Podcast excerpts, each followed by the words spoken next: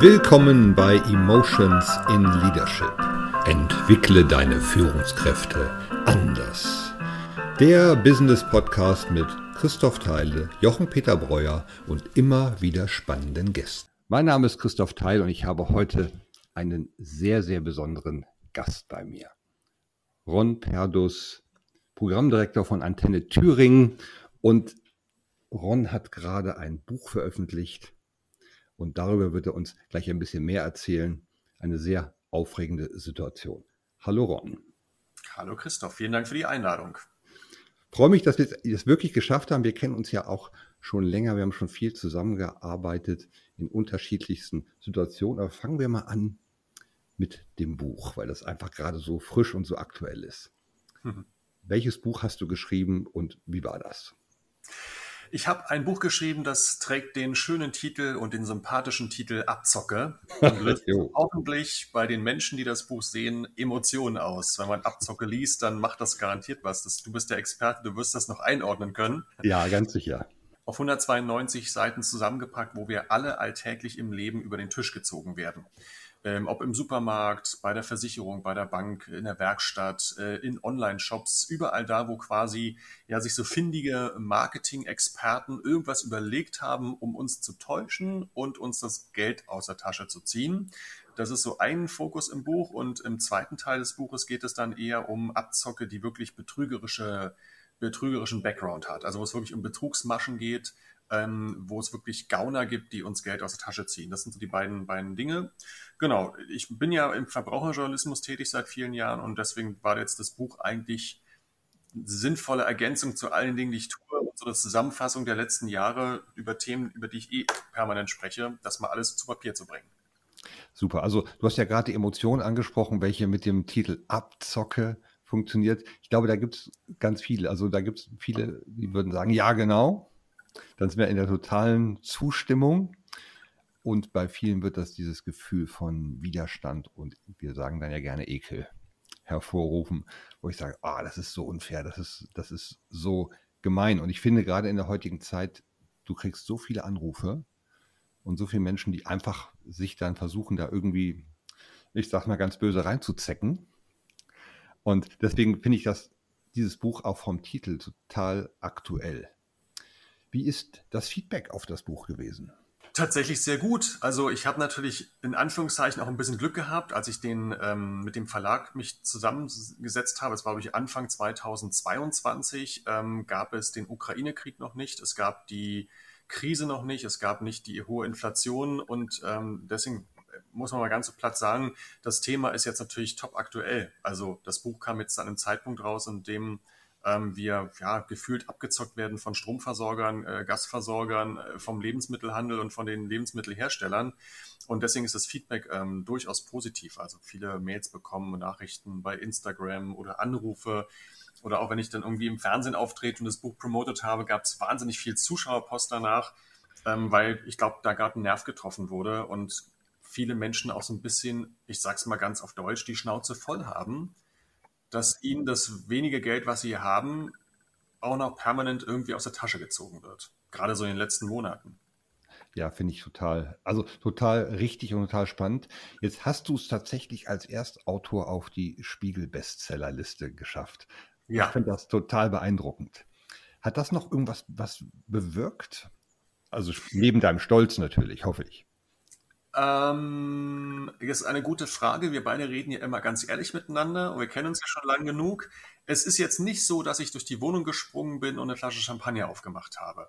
Natürlich ist es schon so, dass du im, im Prozess dieses, dieses äh, Buchschreibens und wenn dann quasi das Buch abgegeben ist, da liegen ja noch Monate dazwischen, bis es dann veröffentlicht wird, ähm, dieses Thema Spiegel Bestseller immer aufploppt, weil das ist natürlich ein Prädikat, das, man muss es mal so deutlich sagen, dafür sorgt, dass du halt auch Bücher verkaufst. Und ähm, du hast selbst auch ein Buch geschrieben, das bald rauskommt und du weißt, ja. was für ein Prozess das ist, ein Buch zu schreiben. Das ist wirklich, also man möchte zwischendurch aus dem Fenster springen. Also so ging es mir zwischendurch. Hatte mhm. irgendwann hatte ich keinen Bock mehr und dachte, boah, es wird einfach nicht fertig.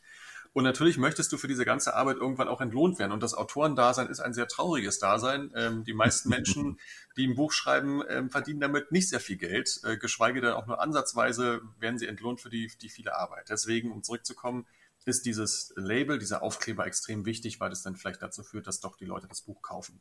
Und als der Anruf kam von meinem äh, Agenten, der mir das mitgeteilt hat, war das schon schön in der Sekunde. Natürlich habe ich ja, mich gefreut. Und jetzt ähm, steht das Buch im Handel und trägt diesen Aufkleber und ja, es ist auch ein bisschen stolz dabei.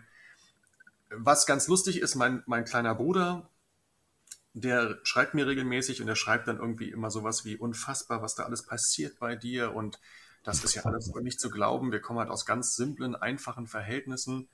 Aber selbst ist das emotional, kommt das bei mir nicht an, weißt du? Also ich stehe mhm. nie da und denke, krass, du hast jetzt ein Buch draußen und du bist Spiegel-Bestseller-Autor. Das ist nicht so dieses ähm, Gefühl, wow, du bist jetzt, jetzt, ganz oben, weißt du, was ich meine? okay. Sondern es ist einfach nur, okay, Projekt abgeschlossen, Aufkleber drauf, ja. äh, ich muss mal weiterarbeiten. Ja. Ja, ich glaube, das passt auch einfach sehr gut zu dem, wie ich dich kennengelernt habe. Ich würde dich immer als einen Menschen beschreiben, der sehr bodenständig ist, der, der auf dem Boden der Tatsachen bleibt und nicht, nicht so eine Luftnummer und dann durch, durch die Gegend fliegt wie so ein angestochener Ballon. Deswegen finde ich das total sympathisch. Ja, zum Glück hat sich das nicht geändert. Ich bin auch ganz froh, dass das so ist. Also ich bin, glaube ich, ich habe so viel durch in meinem Leben und ich habe auch keine Angst vor dem Sturz oder dem Fall.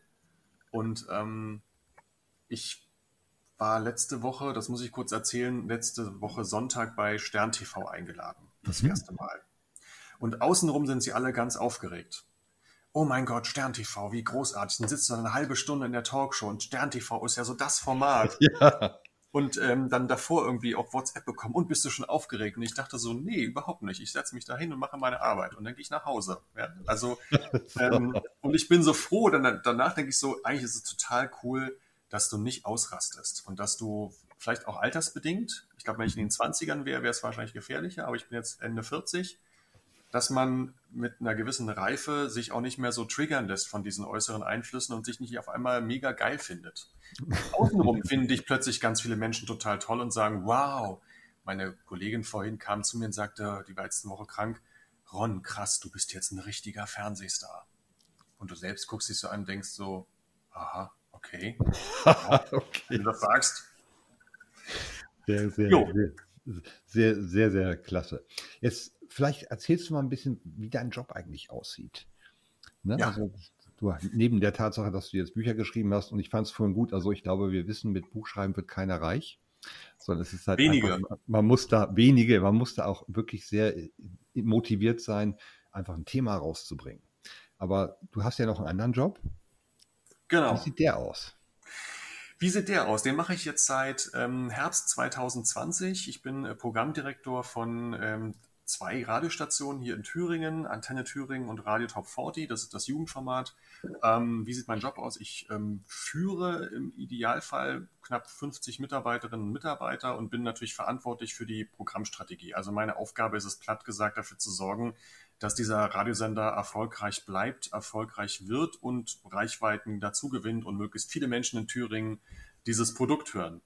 Und ähm, dazu gehört halt eben vollumfänglich natürlich die, die Führung von, von Menschen, dazu gehört äh, Strategie erarbeiten, dazu gehört immer den Überblick zu haben und zu wissen, wo es hingehen muss. Ähm, und wie bei allen Führungskräften irgendwie alle Fäden in der Hand zu halten und mhm. im Idealfall ist zu schaffen, die Menschen, die mit dir arbeiten, zu motivieren ähm, ja, das ist eigentlich so in, in groben Zügen meine Aufgabe. Mhm.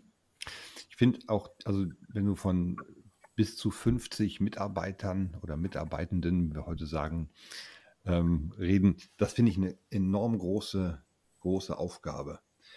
Die, was würdest du sagen, ist die größte Herausforderung und auch vielleicht auch in Richtung Emotionen gedacht, wenn du an diese Führungssituation denkst?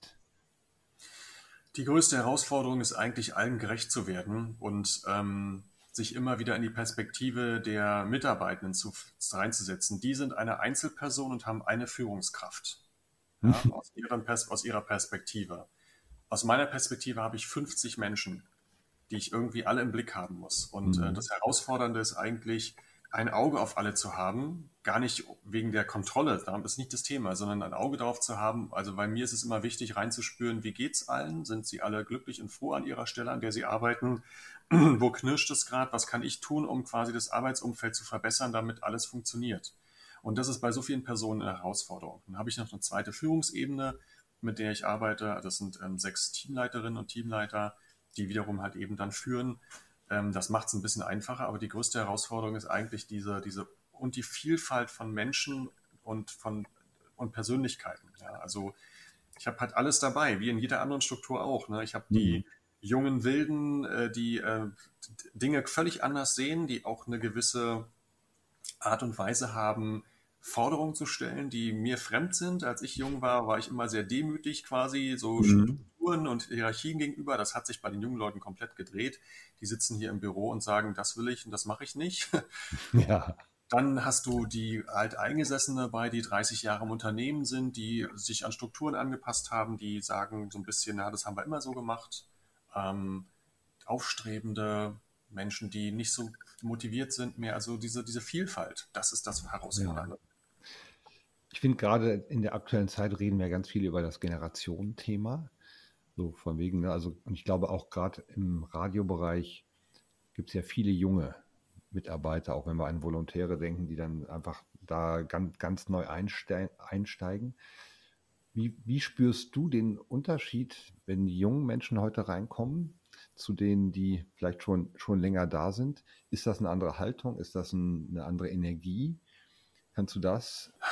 Ja, wenn ich das ausspreche, dann klingt das fast so, als wenn ich irgendwie alt bin und an alten Dingen festhalten würde. Aber mir ist so in der, in der, in der Summe aufgefallen, dass bei vielen jüngeren Menschen die Arbeit nicht mehr so im Vordergrund steht. Als ich angefangen habe beim Radio, habe ich gerackert, um erfolgreich zu werden. Ich habe am mhm. Wochenende gesendet, ich habe nachts gesendet, ich habe jeden Tag irgendwie Sendungen aufgezeichnet, meinem Chef auf den Tisch gelegt und gesagt, bitte, ich hätte gern Feedback, ich wollte was werden. Das ist ein bisschen vorbei. Also der, dieses Thema Work-Life-Balance, da spielt halt die Life-Balance eine größere Rolle. Mhm. Ähm, und es geht viel, also oft darum, hey, ich habe gestern schon viel gearbeitet, heute mache ich mal ein bisschen chillig, das mache ich nicht mit oder da fahre ich nicht hin zu dem Termin, das ist mir zu weit. Das, das begegnet mir schon oft, was nicht heißen soll, dass sie vom Grundsatz her nicht motiviert sind und keine Lust haben, aber sie, die, die, der Fokus hat sich verändert. Mhm. Ja, also die Generation, in der ich mich befinde, ich bin jetzt, werde jetzt bald 47, ich habe ein anderes Verständnis mitgeteilt bekommen, wie Arbeit funktioniert und Engagement. Ich kenne es nicht anders, als quasi immer permanent auf 130 Prozent zu laufen. Mhm. Was nicht gesund ist. Ich glaube, dass der andere Weg wahrscheinlich viel gesünder ist. Aber ich, das ist ein Clash und manchmal habe ich damit meine Schwierigkeiten. Und zuletzt noch und auch so ein gewisses, ähm, eine gewisse Art und Weise, wie so Forderungen gestellt werden. Also wie so ja. die Kommunikation auch läuft. Das ist manchmal sehr hart und ähm, ich ertappe mich dabei, dass ich denke, ich hätte gern manchmal einen etwas respektvolleren Umgang mit mir. Ich bin hier schließlich der Chef. Weißt du, so dieser Impuls kommt manchmal. Ja. Als wäre es dann früher leichter gewesen, ne? Genau, als man, als die Hierarchie die, die Anerkennung hatte. Genau. Und wenn wir heute auf Führung gucken, ich sage immer, dass die, die Führungskräfte müssen da heute viel mehr leisten, weil Hierarchie nicht mehr funktioniert. Das Richtig. heißt, das heißt, du musst, also wir reden ja viel über empathische Führung, Wahrnehmen von Menschen und das ist, das hast du vorhin sehr schön gesagt und ich, so nehme ich dich auch wahr. Ich habe dich immer als einen sehr empathischen Menschen wahrgenommen, der, der ein Gefühl für die Leute um sich herum hat. Und das mit 50 Leuten, das ist wirklich anspruchsvoll und kann auch sehr, sehr anstrengend werden. Ich habe gerade neulich einen ähm, jungen Menschen kennengelernt, der ist glaube ich, 23 und ist ganz früh Geschäftsführer geworden. Und ich habe mal geguckt, wo ist der Unterschied von dem, vom Emotionensystem bei, bei ihm zu anderen Menschen aus der gleichen Generation. Und weil wir reden ja ganz viel darüber, dass wir sagen, okay, es gibt viele, die, die Work-Life-Balance und wie hast du es mit chillig genannt. Und es ich habe jetzt bei dieser Person zum Beispiel festgestellt, der hat gar keinen Zugang zu seinen Emotionen, die für Gesundheit wichtig mhm. ist. Und ich glaube, da ist der ganz große Unterschied heute. Wir haben viele, die haben das Gefühl, was tut ihnen gut und was nicht. Und dann haben wir immer noch aber auch die Menschen, die sagen, das ist mir komplett egal. Wie geht's, wie es mir jetzt geht, ist gar nicht wichtig. Na, ich, ich, ich ziehe jetzt durch, dann kann ich in, dann kann ich in zehn Jahren auf eine Drei-Stunden-Woche runter so, mit diesem Blick nach, diesem Blick nach vorne. Und ich habe das Gefühl, bei den anderen Menschen sind wir so sehr im Hier und Jetzt, dass sie sagen, dass darum geht es. Also das kommt so ein bisschen auf das, was du gerade gesagt hast. Finde ich ganz spannend. Ja, wobei ich auch immer, ich bin auch hin und her gerissen, ne, was, also ich glaube, es gibt auch kein richtig und falsch. Also ich bin manchmal natürlich, ertappe ich mich dabei, dass ich diese Art der, der, der, des, der Lebensführung ein bisschen verteufle und sage, es kann nicht so funktionieren. Ich erwarte bitte Disziplin und Ranklotzen. Mhm. Dann denke ich manchmal, nee, die machen es eigentlich genau richtig, weil das ist das, was ich falsch mache manchmal, weil ich ja merke, ich bin an der Belastungsgrenze und trotzdem den Stecker nicht ziehe. Und es würde mir wahrscheinlich viel besser gehen, wenn ich einfach sagen würde, warum so viel machen? Sag doch auch mal nein, du kannst auch mit drei Tagen klarkommen. Ja? Mhm. Ähm, aber ich, und natürlich ist es auch, wäre es auch fatal, die, die, die Generation quasi immer komplett in einen Topf zu werfen. Ja, es gibt da auch solche ja. und solche, auch junge Leute im Team, die, ähm, den muss ich immer stoppen. Die machen viel zu viel. Da muss ich hingehen und sagen, pass auf, wirklich. Ich habe mitbekommen, dass die ganze Woche jetzt jeden Tag zehn Stunden hier im Sender verbracht. Wir ziehen jetzt die Reißleine, du machst nächste Woche zwei Tage frei das geht so nicht. Ja, die muss man wirklich ausbremsen. Die gibt es auch. Ja. ja. Ja, genau. Ich glaube, das, das ist eine von den ganz wichtigen Erkenntnissen. Wir können keine Stereotypen bauen hier. So immer so, diese, die Generation ist so, ich glaube, das funktioniert einfach nicht. Aber man kann natürlich immer Trends entdecken, aber deswegen finde ich das total schön. Wenn du jetzt an aufstrebende Menschen in deiner Umgebung denkst und vielleicht die auch wirklich Führungskraft werden wollen, was würdest du ihnen empfehlen? Sich treu bleiben und, ja, wie, wie erkläre ich das am besten?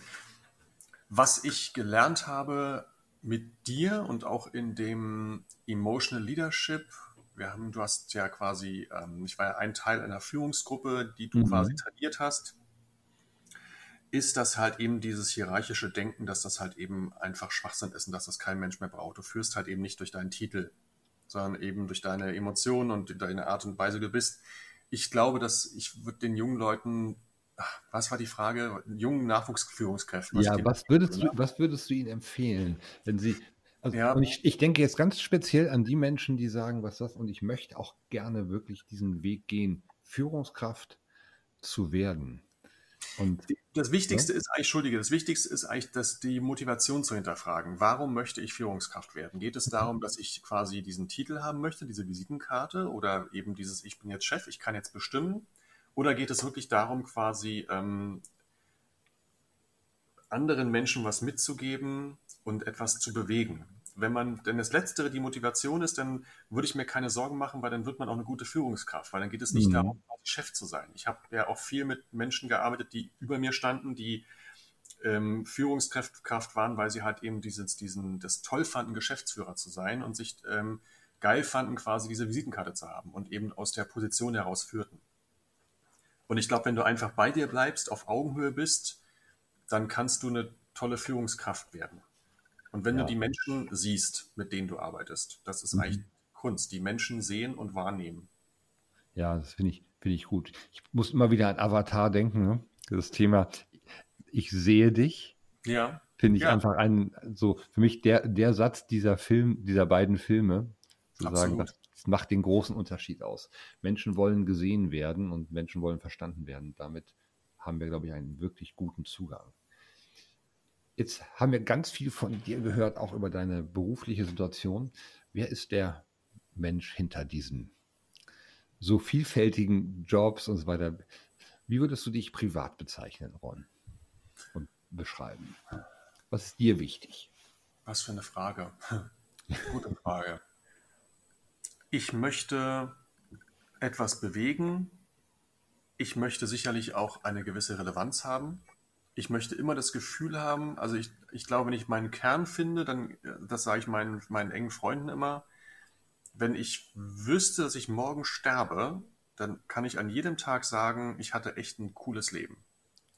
Ich habe mhm. nichts verpasst. Also ich habe alles für mich gemacht, was ich machen wollte. Also ich kann jetzt auch mit, das ist jetzt wirklich, das klingt jetzt sehr makaber, ich kann jetzt mit Ende 40 sterben und es wäre in Ordnung, weil ich habe alles gut gemacht. Ich habe, bin meinem Herzen gefolgt, ich habe meinen Bankkaufmann-Job hingeschmissen, weil ich gemerkt habe, damit kann ich nicht in die Rente gehen. Ich mache seit Jahren eigentlich nur mein Hobby. Also ich arbeite ja nicht wirklich, sondern ich lebe ja quasi nur meine, meinen Spaß aus. Ja, Wahnsinn, ja. Und deswegen ist alles gut. Ich genieße mein Leben. Mir ist wichtig, quasi etwas zu erarbeiten, damit ich auf der anderen Seite auch die Dinge tun kann, die ich gerne machen möchte. Und ja, ansonsten, was steckt noch in deiner Frage drin? Ich glaube, ich bin eben, was du vorhin sagtest, bodenständig und empathisch und ähm, manchmal auch eine, auf eine gewisse Art und Weise unsicher und brauche natürlich auch von außen die, die Signale, dass ich das, was ich mache, gut mache.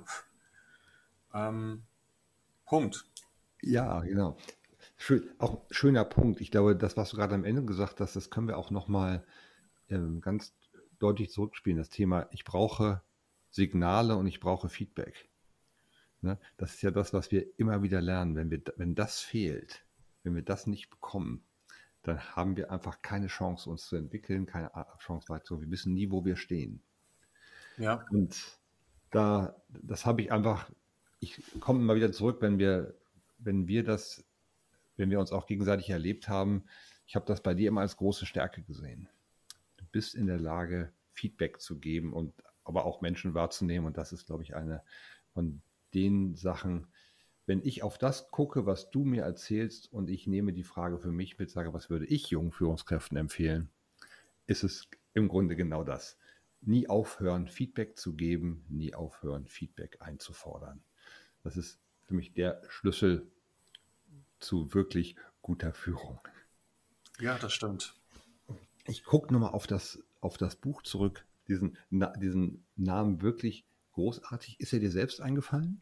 Ja. Ähm, wir haben das zusammen mit dem Verlag entwickelt. Ich kann jetzt gar nicht mehr sagen im Kreativprozess, wer am Ende das, das Wort rausgeworfen hat, aber ähm, das ähm, haben wir zusammen entwickelt und fanden das irgendwie knallig. Also, ja, genau. das steht auch knallig vorne auf dem Cover drauf. Man kann es nicht überlesen, wenn man im Buchhandel quasi äh, am Buch vorbeiläuft, dann fällt einem das ins Auge. Ja, super. Finde ich ganz, ganz großartig. Unsere Zeit ist schon wieder vorbei. Ich finde, diese, diese Podcast-Zeit geht immer so schnell. Ich habe mich total gefreut, dass du in unserem Podcast warst. Vielen, vielen Dank, Ron. Und ich, wir sind ganz gespannt auf das nächste Buch. Ja, das Arbeit schon. Ja, du arbeitest schon dran. Okay. Da darfst du schon sagen, um was es geht, oder ist es noch geheim? Es ist noch geheim. Alles klar.